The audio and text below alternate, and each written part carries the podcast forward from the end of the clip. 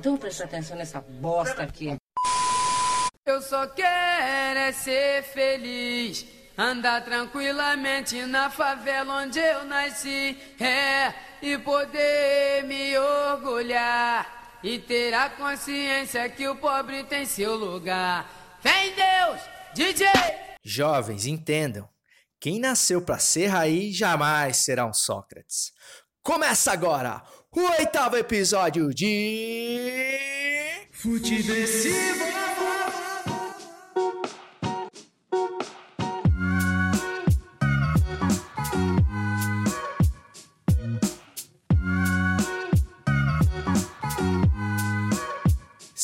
Muito bem-vinda, seja muito bem-vindo. Eu sou César Cartoon e esse é o Futiversivo número 8, que chega com toda a alegria e a sagacidade necessárias para sobreviver à Brasileia dos novos tempos, este grande, imenso reality freak show que estamos vivendo em tempo real, mas eu tenho muita, mais muita esperança mesmo que logo mais em breve o Ivo Holanda vai aparecer em cadeia nacional para revelar pra gente que tudo isso não passou de uma grande câmera escondida. Lembrando que você pode e deve falar com o Futiversivo através do e-mail futiversivo@gmail.com, caso você queira escrever ali um texto mais longo, um compartilhamento de ideias mais complexas, ou então mandar um salve ali, um feedback pelo arroba César Cartoon no Instagram Cartoon com U e M de Maria no final, sempre lembrando para você não se confundir e agradecendo sempre a rapaziada que manda ali um retorno, feedback, fala que tá ouvindo Futiversivo, os elogios que muito me envaidecem e me dão aquela força para continuar neste projeto que eu acredito que ainda vai render muitos frutos. Beleza? Ah, e falando nisso, sou obrigado aqui a alertar o raro ouvinte do Futiversivo que esse pode sim, talvez, ser o último episódio do Futiversivo no ano de 2019 já que na semana que vem todo o elenco de um homem só do Futiversivo estará em trânsito. Estarei de volta à terra da garoa na semana que vem para compromissos profissionais e parentais também. Além de ser um lugar que sempre que eu tenho uma boa desculpa eu gosto de voltar porque realmente, como diria Caetano Veloso, alguma coisa acontece no meu coração quando eu piso naquele lugar. Eu não sei exatamente o que é, mas de vez em quando eu preciso dar uma voltinha lá e irei, entre outras coisas, com muito prazer participar da festa de encerramento das atividades, a festa da firma da Central 3, cara. Vejam você, produtora de podcasts, dos podcasts que eu mais curto, para qual eu tive o prazer e a honra de produzir alguns vídeos, algumas videochamadas ilustradas esse ano, e a gente acabou criando um relacionamento e fui convidado para a festa de fim de ano e irei com muito prazer e vamos tomar uma coisinha lá com a rapaziada da Central 3. Além disso, também vou comparecer ao Super Clássico Desimpedidos 2019, direto do Pacaembu, no dia 11. Então me acompanha ali, se você ainda não segue o arroba no Instagram, me acompanha que eu vou fazer bastante coisa lá de story, vou, vou produzir o máximo de material que eu consegui nessa passagem por São Paulo e no Super Clássico, que para quem não conhece, é um jogo entre os youtubers mais conhecidos do meio do futebol. Então vai ter o jogo lá do time do Fred contra o time do Juninho, e eu estarei lá acompanhando os acontecimentos em loco no estádio mais charmoso do Brasil, que é o Pacaembu. É, e espero, né, já que vou para São Paulo, não ser pisoteado pela inteligente polícia do, do João Dória, né, da, da capital paulista, que segundo ele é a polícia mais bem equipada e mais bem preparada do Brasil. Imagina se não fosse, né? É, é, lembrando que essa polícia foi responsável no dia primeiro desse mês por matar, por assassinar é, pisoteados, encurralados, nove jovens que cometeram o crime gravíssimo de querer se divertir, mesmo sendo pobres e, na sua maioria, pretos, né? Então essas pessoas acabaram pagando com a vida por é, pela petulância de, de tentar se distrair um pouco numa noite de sábado. E aí a, a inteligente polícia de São Paulo, com a, com a desculpa sempre de de estar combatendo aí o, o crime organizado, achou que a melhor solução para isso seria perseguir dois suspeitos é, dentro de um baile com mais de 5 mil pessoas e invadir e fazer com que as pessoas fossem completamente sufocadas, pisoteadas, encurraladas e causando aí a morte de nove jovens por uma atitude completamente desastrosa da polícia de São Paulo, que tem uma, uma política de extermínio muito parecida com a do Rio de Janeiro, do seu Wilson Wilson Wilson. E a gente lamenta mais uma vez, porque, como sempre, nada será feito. Vem as declarações, as declarações são piores ainda depois do governador, porque.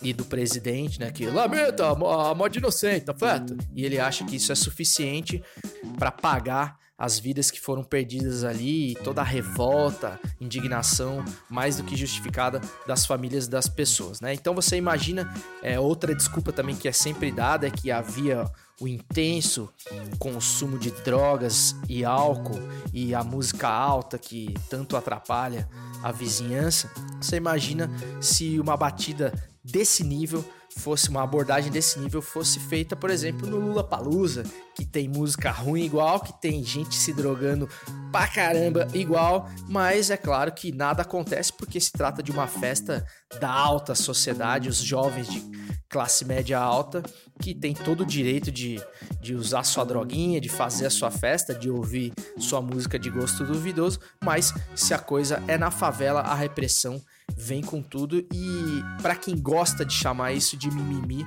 é, é preciso que se faça. Por favor, eu apelo para que as pessoas façam o mínimo de reflexão, porque não é possível que essas pessoas continuem sendo assassinadas, cara, pelo simples fato delas existirem, delas fazerem coisas que todos os jovens fazem e serem punidas e perderem a vida, cara. Molecada de 15, 16 anos e a gente mais uma vez está normalizando as tragédias. Perdi até o que eu ia falar no começo do programa. Mas enfim, é, feito esse adendo que eu acho bem importante e vamos ver aí qual que vai ser a mudança da postura da polícia de São Paulo.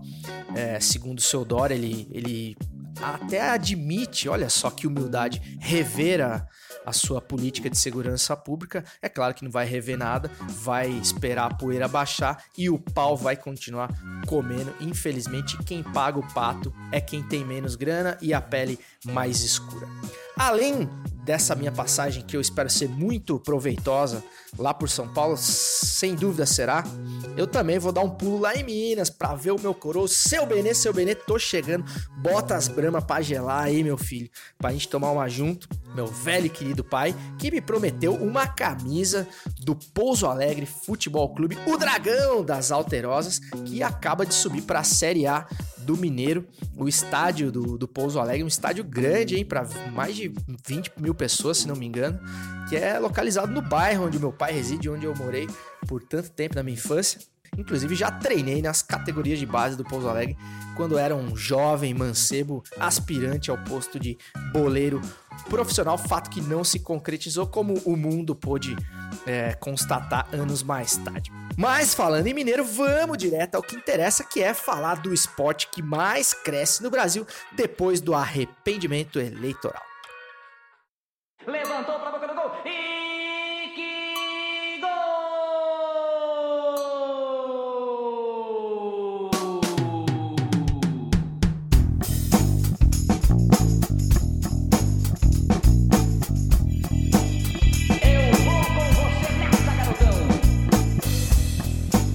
Vez com as bênçãos, sempre com as bênçãos do mestre Osmar Santos, o maior de todos. Vamos aos assuntos que rondaram essa semana de fim de feira no futebol brasileiro, que basicamente só tá esperando para saber se o Cruzeiro finalmente vai pagar uma Série B, não é mesmo?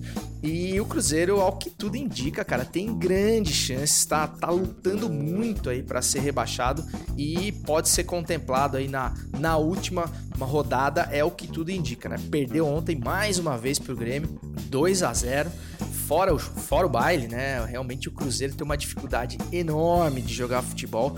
O psicológico da rapaziada realmente já foi pro espaço faz tempo e como faz a diferença do psicológico no futebol, né, cara? Você vê um elenco, cara, com bons nomes, né, cara? Um dos elencos aí, em termos de nome, mais recheados do Brasil e a galera não bate, a galera não para de bater cabeça, ninguém consegue fazer uma jogada é, com o um mínimo de sanidade ali, né? Realmente o pé da galera tá, tá que... a bola tá queimando no pé da rapaziada, tá um deixando pro outro finalizar, ninguém tá afim de assumir a responsa e o Cruzeiro chega a oito jogos sem vitória, não sei lá quanto tempo sem fazer um gol e só uma combinação de resultados é, faz possível aí o Cruzeiro se safar do rebaixamento que seria o primeiro da sua história, né? O Cruzeiro tem que vencer o Palmeiras, que ainda briga aí pelo vice-campeonato e que é outro também que teve um ano melancólico, né? O, o, abastado Palmeiras,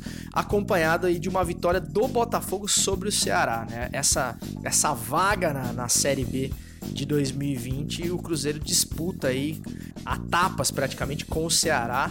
É, o Ceará que perdeu para o Coringão no meio da semana, né? O Corinthians ainda conseguiu descolar uma vaga na Libertadores. Vejam você que também vamos combinar que vaga na Libertadores hoje em dia não chega a ser um grande mérito, né? Eu, eu acho que o, o, time que se salva do rebaixamento praticamente ele, tá a um passo da Libertadores, né? Ba realmente banalizou-se ah, o número de vagas para Libertadores, mas enfim, o Corinthians estará lá o ano que vem, para o bem ou para o mal.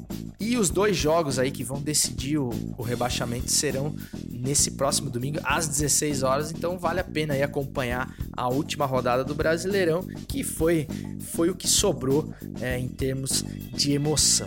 Mas para você cruzeirense, como tem sempre na vida gente que vê o copo meio cheio, eu gostaria de chamar agora o relato de um torcedor cruzeirense que mostra que na vida tudo tem um lado bom até ver o seu time cair para a Série B. Ô, cara, eu falo com vocês, só. Cair é ruim só na hora, velho. Só na hora que é ruim, só. A gente sofre mesmo, fica triste, ô. Mas na Série B é bom demais, caralho. Ganha tudo. Ingresso é 5 real. Bebida lá dentro é baratinho. As camisas do seu time vai passar a valer 100, 50. Oi, você faz é uma festa, caralho. Tô brincando não, oi. Oi, nós da torcida, hein? Mineirão lotado, gritando, vamos subir zero. Tá, tá, tá, tá. E aquela confusão, e aí, gente, é doido demais. Show no estádio. Você vai ver que beleza que é, só. Jogo final de semana. É só farra. Campeão com 50 pontos na frente. E depois aí desse relato, dessa visão positivista de vida desse torcedor cruzeirense que eu adoraria saber o nome, mas enfim, é um daqueles áudios aleatórios que a gente encontra aí nos meandros da internet, mas realmente eu acho que é a, a maneira mais correta de se enxergar a vida. E esse sotaque de Minas que realmente me deu até saudade, porque que sotaque agradável, né, cara? Não tem como não ser amigo de um cara que fala desse jeito, né? Já dá vontade de ir pro boteco pedir aquele torresmo cheio de pelo de porco e uma cerveja bem gelada. E por falar em porco, o Palmeiras tá investindo pesado aí para tentar estar tá sediando o Jorge Sampaoli, né? Ou seja, o Palmeiras ele é uma espécie de Kiko do Chaves do futebol brasileiro, né? Ele vê o que os meninos ricos estão comprando e ele vai lá e pede para dona Florinda e assim como a bola quadrada que sempre foi o a utopia de, de Kiko do Chaves, o Palmeiras agora investe aí numa abordagem ao Sampaoli que já pediu um pau e 800 de salário livre de impostos. Veja você, o, Sampaoli também não parece estar com muita vontade de ir pro Palmeiras, né? É, é tipo aquele cara que que tem aquele carro, aquele, aquele xodó, que ele não quer vender o carro, aí quando ele é abordado ele pede um valor absurdo que é para não vender mesmo. Me parece que foi isso que o São Paulo fez para o Palmeiras, até porque o São Paulo tem posicionamentos políticos ideológicos aí que não vão de encontro à atual fase do Palmeiras, digamos assim. Né? A gente sempre tem que separar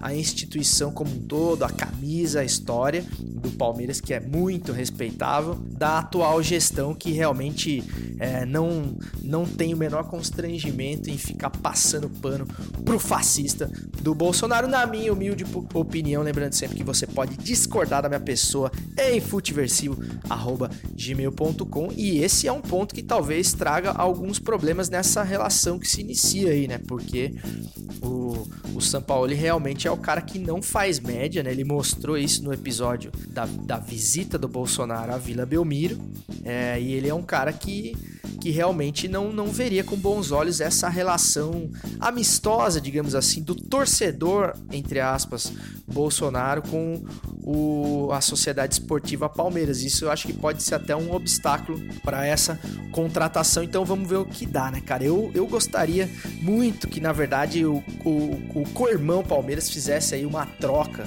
com o Corinthians e levasse o, o Thiago Nunes. Não quero secar, secar o Thiago Nunes antes mesmo dele estrear, um, parece ser um grande treinador, um grande promissor, mas ele combina muito mais com o Palmeiras e o Sampaoli com o Coringão. Eu tenho o sonho de ver o Sampaoli com aquelas tatuagens, modo cadeia. É, à frente do banco de reservas do Coringão, acho que tem, teria tudo a ver e mas infelizmente as circunstâncias parecem levar o São Paulo para outros lados e só me resta torcer para o para o Thiago Nunes um, uma espécie de sapatênis do, dos técnicos da nova geração é, se dá bem no Corinthians apesar de, de não ter muito a ver com, com a vibe de Taquera, não é mesmo? Falando em vibe de torcedor, a melhor vibe de torcedor no, no, no, no final de ano do Campeonato Brasileiro, com certeza é a do torcedor do Vasco da Gama, hein, cara, que aproveitou a Black Friday da semana passada e fez uma campanha em massa de adesão ao programa de sócio torcedor do Vasco. É claro que a diretoria do Vasco deu aquela pelada no preço ali, né? O que acabou fazendo com que o Vasco virasse mais uma vez alvo dos memes maldosos, sobretudo do seu arquirrival Flamengo. Chegamos ali a, a quatro pila mês ali no, no plano mais em conta nessa Black Friday para virar sócio torcedor, mas isso não importa, cara. O fato é que a torcida deu a resposta até a essa fase realmente inigualável do Flamengo, né?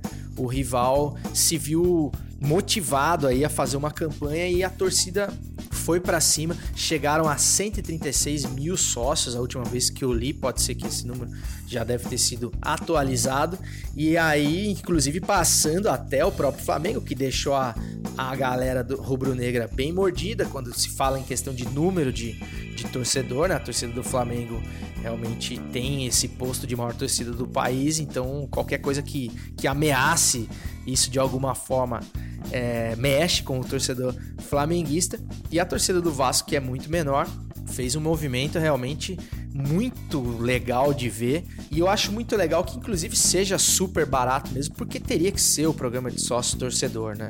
É, você vê o, o, Vasco da Gama é um clube que tem origens históricas humildes, é um clube que fica ali na zona norte do Rio de Janeiro, com uma origem ligada aos imigrantes portugueses, como todo mundo sabe.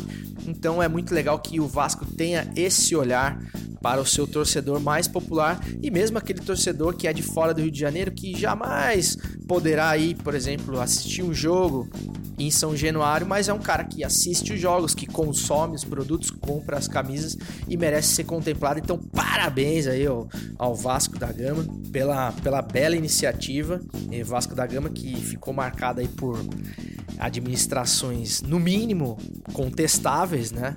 Me sai aí com essa iniciativa muito legal. É claro que a gente sempre tem que ter um pé atrás quando se fala de dirigente de futebol, né? Então vamos ver se existe aí algum, algum plano maligno por trás disso. Mas enfim, a iniciativa e a adesão, sobretudo a atitude da torcida, foi muito positiva e mostra a força do Vasco da Gama que promete, né, cara, para 2019. Fez uma campanha honrosa esse esse ano, digna e mais digna das suas tradições, apesar de estar muito longe do Vasco da Gama, é, que a gente sabe que é.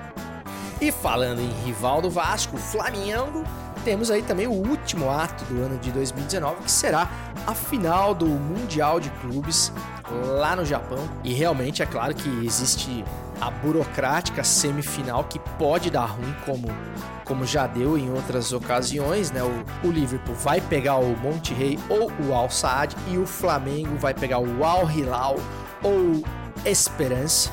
E se se tudo correr bem, né, teremos a grande esperada reedição da final de 81, Flamengo e Liverpool, Liverpool e Flamengo, e realmente é um jogo que chama a atenção pelo embate dessas escolas tão opostas, né, tão diferentes, de lugares, de realidades tão distintas de futebol. E as preliminares realmente têm prometido que essa final, se realmente ocorrer, vai ser um grande jogo, porque o Flamengo goleando daqui, enfim, bateu no bêbado, no mais bêbado da tabela, o Havaí, essa semana mais uma vez, sem tirar de dentro, né? Impressionante. E o Liverpool também, que vem fazendo uma campanha assombrosa na Premier League. Tem aí, ó, 14 vitórias nas últimas 15 rodadas pela Premier, 32 partidas invicto, duas finais seguidas de Champions e é o atual, apenas o atual campeão europeu. Então, realmente, se o Flamengo fizer um bom jogo, já tá de bom tamanho, né, cara? Vamos combinar que o Flamengo é, já tá bem pago o ano do Flamengo. A torcida também parece ser está bem consciente disso, né, cara? Depois do que aconteceu lá em Lima, no Peru, realmente o, o torcedor do Flamenguista não tem mais o que pedir pro Papai Noel. E mas é claro que se o Flamengo, por exemplo, acontece é, um jogo atípico como aconteceu entre Barcelona e Santos, por exemplo, um 4 a 0 assim, é claro que joga uma água no chope da rapaziada. Não é o que a gente espera mas, cara, tá com cara que o Flamengo vai fazer um jogo digno lá contra o Liverpool.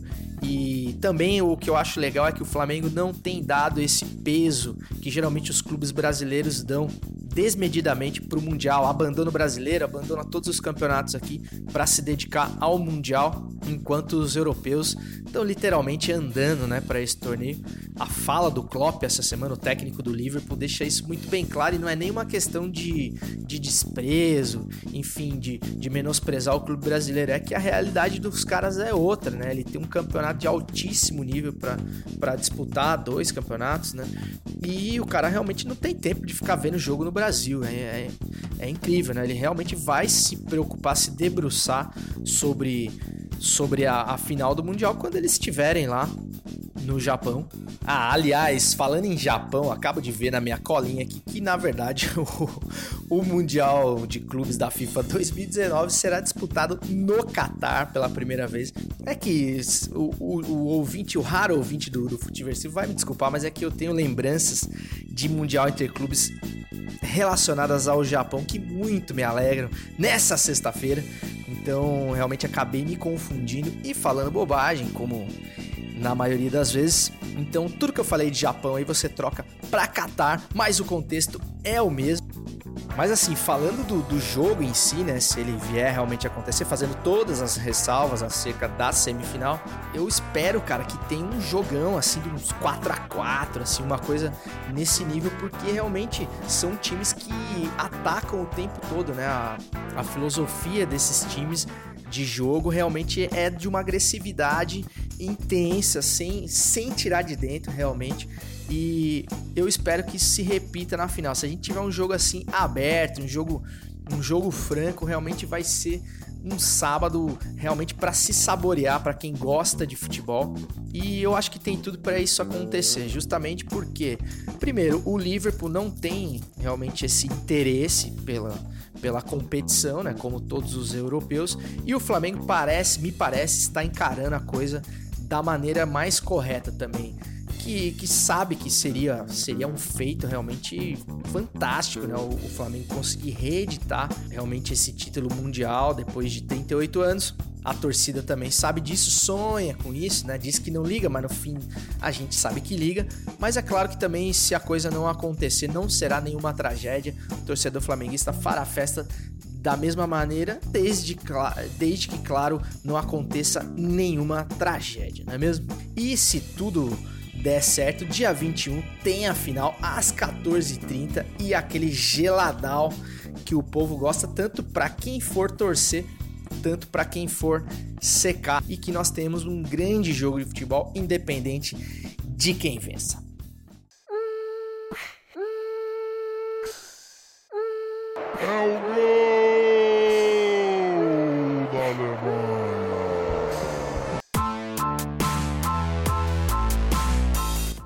Rock ativa drogas. sexo, aborto e satanismo, diz novo presidente da Funarte.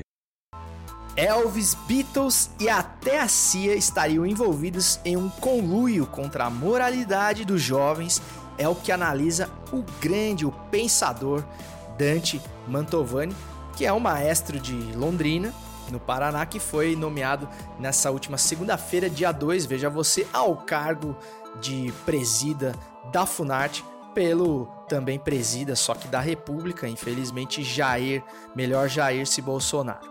É, a análise que ele fez acerca do, do rock and roll, não é mesmo? É, foi feita num vídeo publicado no canal de YouTube dele, que traz, além dessa associação em escala feita por ele, outros pontos de uma indústria cultural que busca destruir a moral e os bons costumes. Esse estado do Paraná também, vamos combinar, hein, velho? É cada figurinha que sai de lá que a gente é obrigado a, a registrar essa coincidência aí, com todo respeito ao Paraná, mas realmente é cada peça, cara, a gente fica impressionado. É, e o governo segue o seu conceito né, de indicações a cargos estratégicos que realmente visa a escalação de figuras que tenham, primeiro, nenhum conhecimento sobre a pasta que estão assumindo, segundo, rancor, mágoa, enfim, algum, algum trauma, algum, alguma coisa muito mal resolvida com as figuras que são destaques dessas áreas, né?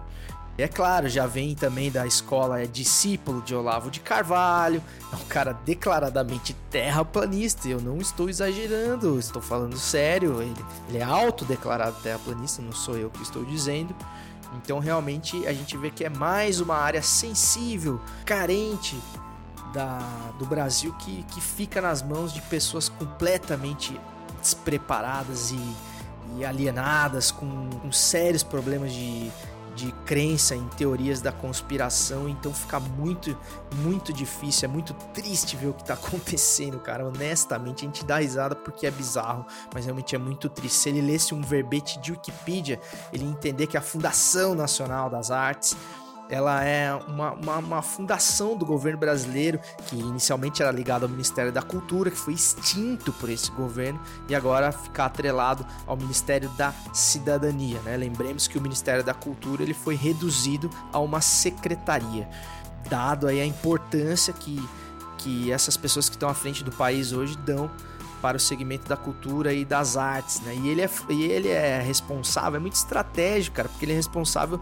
para desenvolver política pública que fomente todos os tipos de artes, as artes visuais, a música, o teatro, o circo, a dança, enfim, a cultura popular e não só, por exemplo, a, cultura, a música lírica, a música, a música clássica, né? O Dante Mantovani é um maestro, então ele tem uma linha, digamos assim, de pensamento que busca elitizar a, o incentivo às artes no país. Só que o país é um, é um, país muito plural, cara, composto. Tem gente que gosta de tudo quanto é coisa, bicho, sabe? Então o cara não pode tratar com essa pessoalidade realmente pastas que tem que atender a vários tipos, várias camadas de pessoas.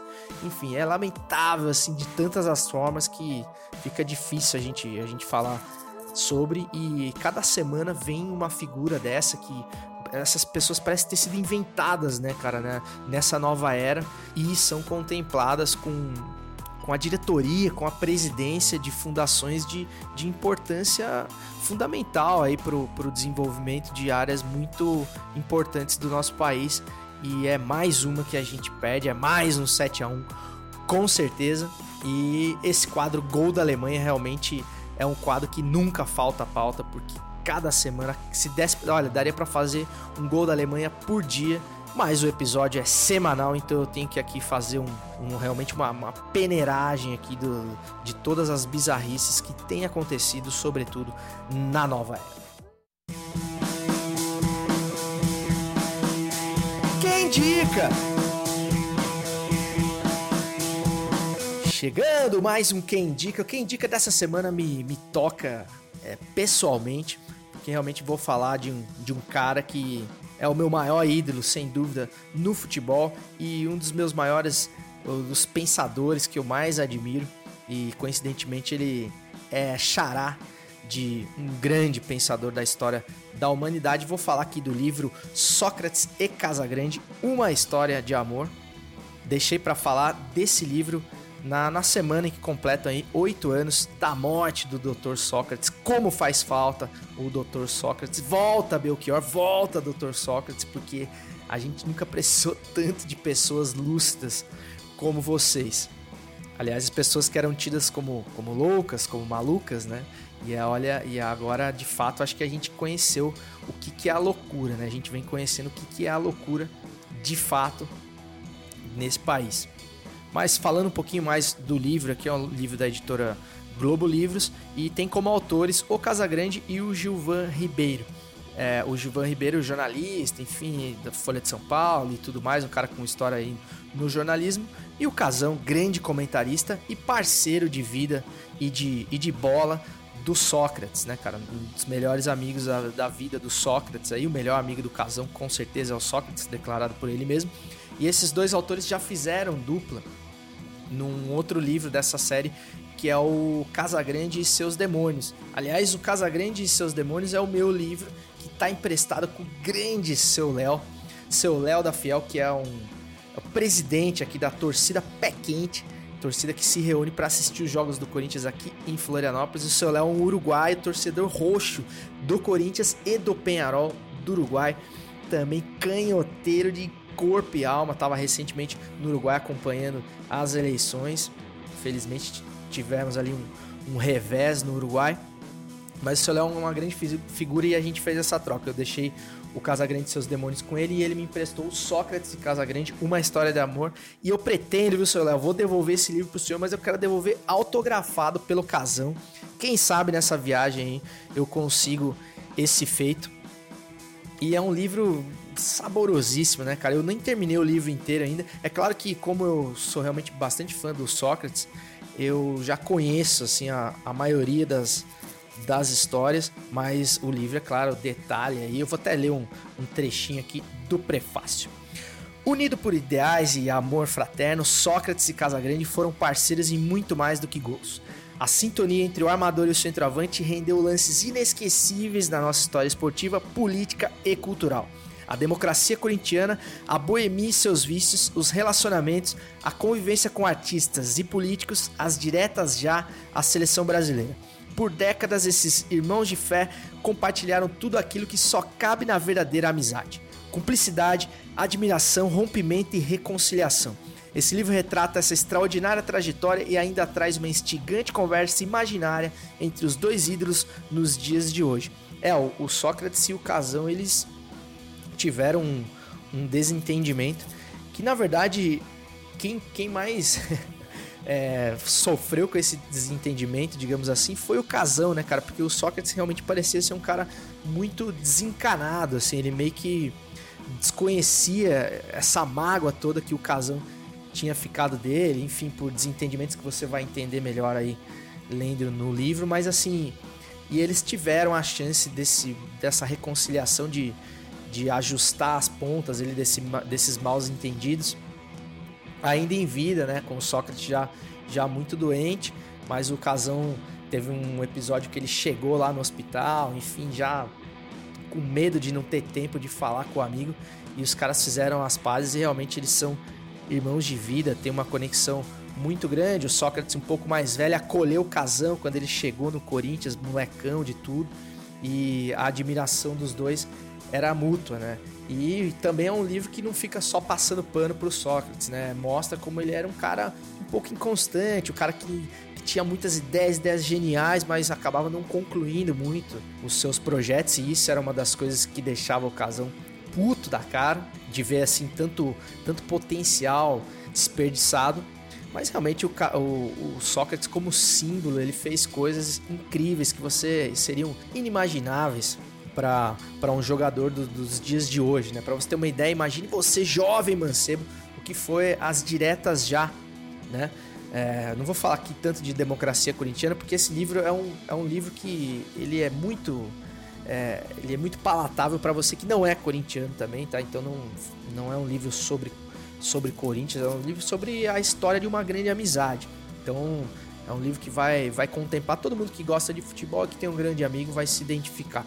Mas você imagina a luta pelas diretas já. Um país que estava decidindo, lutando pelo direito de votar para presidente. E você tem um dos maiores, eu diria que o segundo maior jogador do país na época, só atrás do Zico, que era o Sócrates é, cobiçado por grandes clubes, clubes da Europa e ele colocou é, em xeque essa contratação, seria a realização financeira da vida de um cara. E ele disse que se a emenda Dante de Oliveira passasse pelo Congresso e a gente pudesse votar para presidente no início ali da, da redemocratização do país, ele não iria, ele continuaria no Corinthians e abriria a mão aí da, da sua realização financeira. Então você imagina um cara, por exemplo, como o Neymar hoje, se ele teria esse nível de atitude pelo país dele, né? Não precisa nem, nem responder.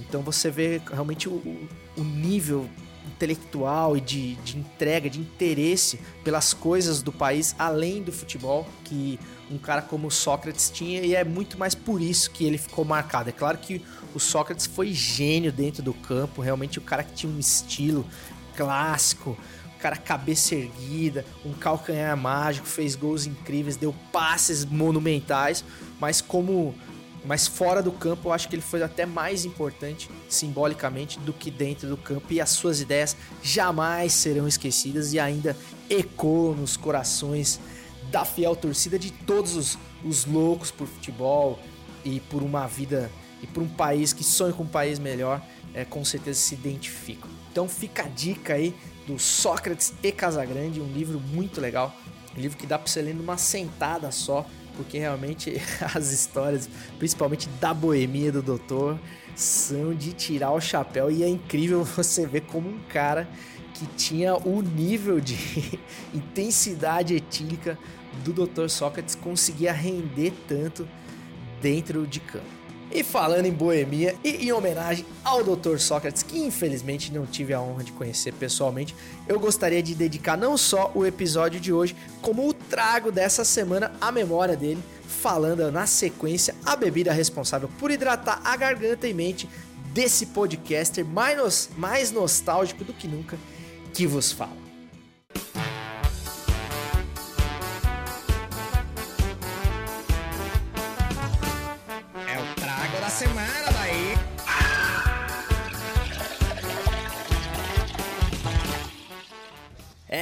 Trago da semana especial em homenagem ao Dr. Sócrates. E para beber com o doutor não poderia correr o risco de pegar uma cerveja meia boca, então fui na, na bola de segurança e apelei para uma cerveja que eu gosto muito, que eu gosto demais e que eu tinha certeza que, que agradaria paladares exigentes como o do Dr. Sócrates e de qualquer bebedor de cerveja, que é a Eisenbach Pale Ale, a minha, a minha preferida das Eisenbachs, com certeza. E eu vou ler aqui o que diz o fabricante. Assim como as clássicas Alice belgas, a Eisenbach Pale Ale apresenta excelente paladar e amargor mais encorpados e complexos, que tem um sabor vigoroso e marcante, além de uma ótima formatação e retenção da espuma verdade. Sua coloração âmbar é fruto da utilização de maltes tostados em sua forma.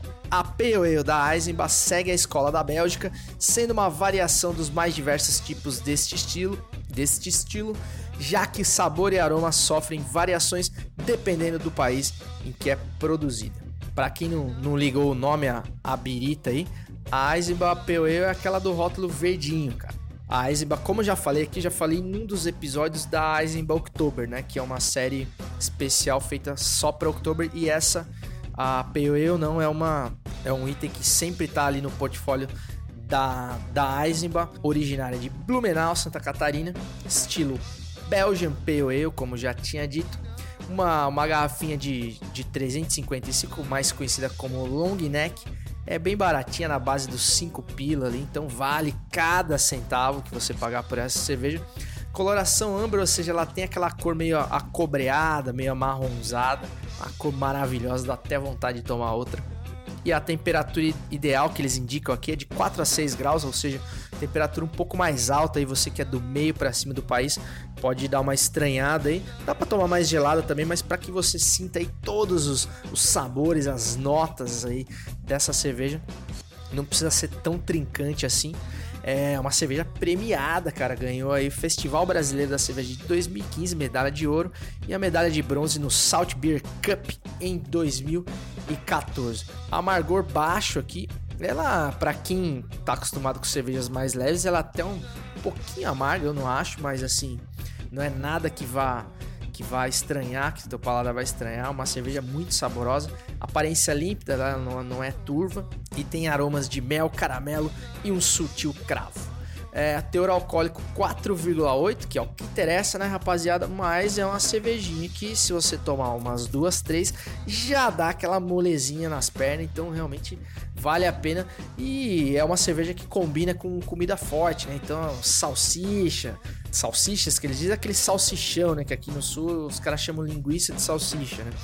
Então, é aquela comida alemã mais forte, joelho de porco, carne vermelha, aves, queijos, enfim, para comer com tudo, porque é uma cerveja que segura a bronca legal. E além de ser a minha preferida da Eisenbach, é uma cerveja com a qual tem um certo apego emocional, uma memória afetiva porque foi é, a primeira cerveja diferente assim que eu tomei em parceria com a minha bela e doce Betina Madeira, a dona do meu coração. E a cerveja que deu match, assim, sabe? Que a gente olhou e falou, pô, cara, além da gente se gostar, da gente ter tanta coisa em comum, ainda tem essa cervejinha que que a gente gosta demais e que a gente compartilhou pela primeira vez ali. Então foi um momento marcante da minha história pessoal, não é mesmo?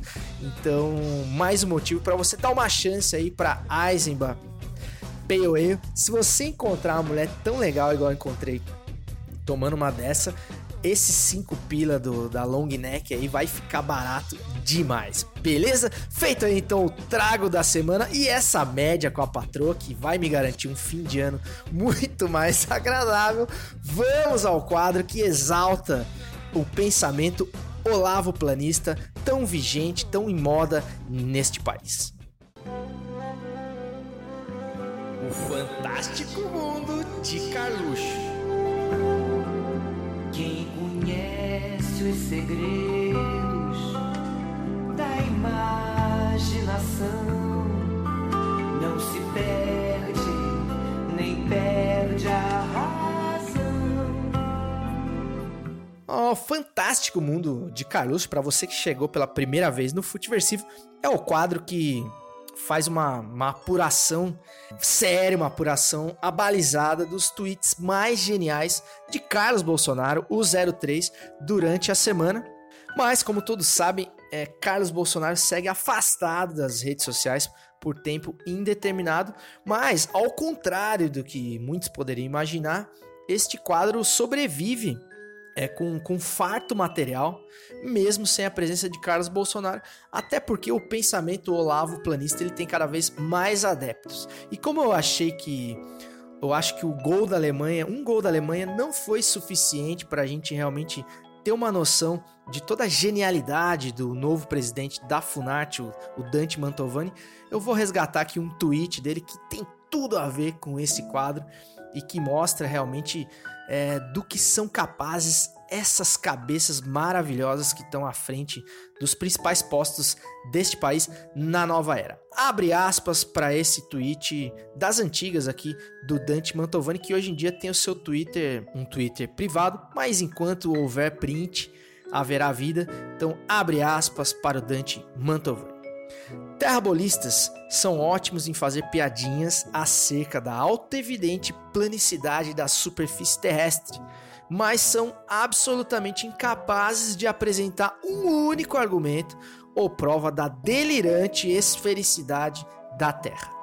O mais próximo que chegam de um argumento em favor da bola giratória são as imagens de computação gráfica feitas pela Agência de Desinformação e Propaganda da Guerra Fria, a NASA, cujos próprios autores já vieram a público dizer que é tudo fake. E fecha aspas para realmente esse esse sábio que, que deixaria que deixaria Sócrates, não o jogador, mas Sócrates, o filósofo, com vergonha de, de tomar a palavra numa mesa em que esse em que esse real, esse verdadeiro, puta, me faltam palavras para definir o Dante Mantovani é, estivesse discursando. E é com esse tapa na cara da sociedade terrabolista que eu declaro inauguradas as festividades do final de semana, desejando do fundo do meu coração que você possa passar por esse Natal sem ter que ouvir o CD da Simone. Até semana que vem, ou não, não se sabe, e segue o jogo! Dizem que ela existe pra ajudar